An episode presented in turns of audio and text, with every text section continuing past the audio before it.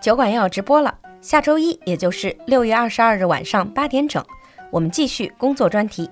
这次会邀请业界大咖、顶级管理咨询公司资深合伙人做客直播间，和我们聊聊职场发展秘籍。机会难得，不要错过！关注主播，我们六月二十二日晚八点，喜马拉雅直播间不见不散。In today's buzzword mix, our buzzword is coming out. You might wonder why coming out? These two words seem too simple. They're the easiest words you learned on the first day you started to learn English. But actually, putting these two simple words together will create a unique meaning. 所以在六月这个 Pride Month，全球的彩虹族骄傲月，我们来说说 coming out. Well, the complete version of this expression is coming out of the closet. It is a metaphor for LGBT people's self disclosure of their sexual orientation or of their gender identity. Coming out 它的完整版本是 coming out of the closet，也就是中文里说的出柜。它指的是 LGBT 群体公开宣布自己的性向或者是性别身份认知。 But to understand what is LGBT, let's start with the basics of human sexuality? Well, the majority of people fall under the category of heterosexual. 绝大多数的人都是 heterosexual, 异性恋.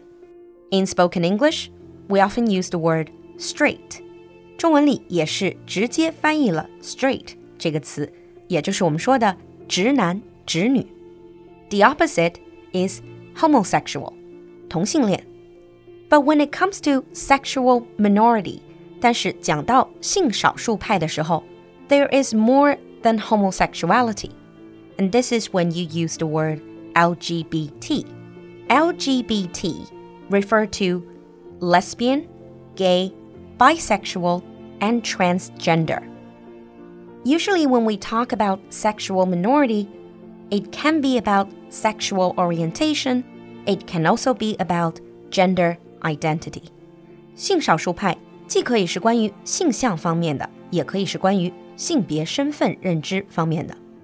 Since coming out means to disclose one's sexual orientation or gender identity，正因为出柜指的是性少数群体公开承认自己的性向和性别身份，and the opposite if you don't want to share that part of information, then you can use the word in the closet or to be closeted，没有出柜就是 in the closet。If you say someone is a closet case, that means they are a sexual minority, but they do not want to tell other people.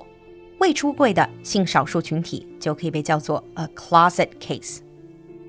We have seen a lot of development regarding LGBT rights in the past few decades. However, in many cultures, in many contexts, it still takes a lot of courage to come out, to be open about who you are. And in some cases, there will be regulations directly forbid people from coming out. 比如说，当年克林顿执政美国期间，美国军队就有过 "Don't ask, don't tell" 不问不说的政策。 正是因为性向问题的敏感性，禁止军中讨论这个问题，也不允许军人公开出柜。那这条政策一直到奥巴马执政期间才得以废除。And for those people who decided to reveal that part of themselves, who decided to come out, you can simply say they are out or they have come out. 以出柜直接用 out 就可以了。And some celebrities who have come out, they are not just out, they are out loud and proud. And this is the group of people who are not only open about their sexuality, but they also take pride in their identity and they're not ashamed of who they are. 骄傲的公开性向的人，有的时候会用到 out loud and proud. Many people in the LGBT community think of coming out as a means toward feeling gay pride instead of shame and social stigma. 那 LGBT 群体认为 coming out 出柜是一件大事儿，是帮助性少数群体摆脱社会污名化，能够接受自己、接纳自己的一种途径。And a really popular singer slash influencer Troye Sivan, in his coming out video in 2013, 很多小伙伴们都很喜欢的 Troye Sivan 戳爷，在2013年油管视频公开出柜。也曾经说到，It's not something I'm ashamed of, and it's not something anyone should be ashamed of。他也希望自己的经历和勇气给同样经历的人带来鼓舞。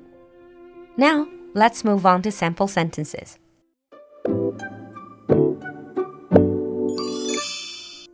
Sample 1 Coming out is a process of understanding, accepting, and valuing one's sexual orientation and identity. Coming out is a process of understanding, accepting, and valuing one's sexual orientation and identity. Sample 2. In a video, Troye Sivan talks about how he struggled to come out to his family and friends. In a video, Troye Sivan talks about how he struggled to come out to his family and friends. 你听懂了吗？赶快关注我们的公众号“露露的英文小酒馆”。来获取更多拓展内容。And in this Pride Month, I just want to say that I hope the world can be a more tolerant place for different types of people who are just trying to live their lives without hurting other people. And just being who you are should never be something you feel ashamed of. 期待你的留言，我们下期见。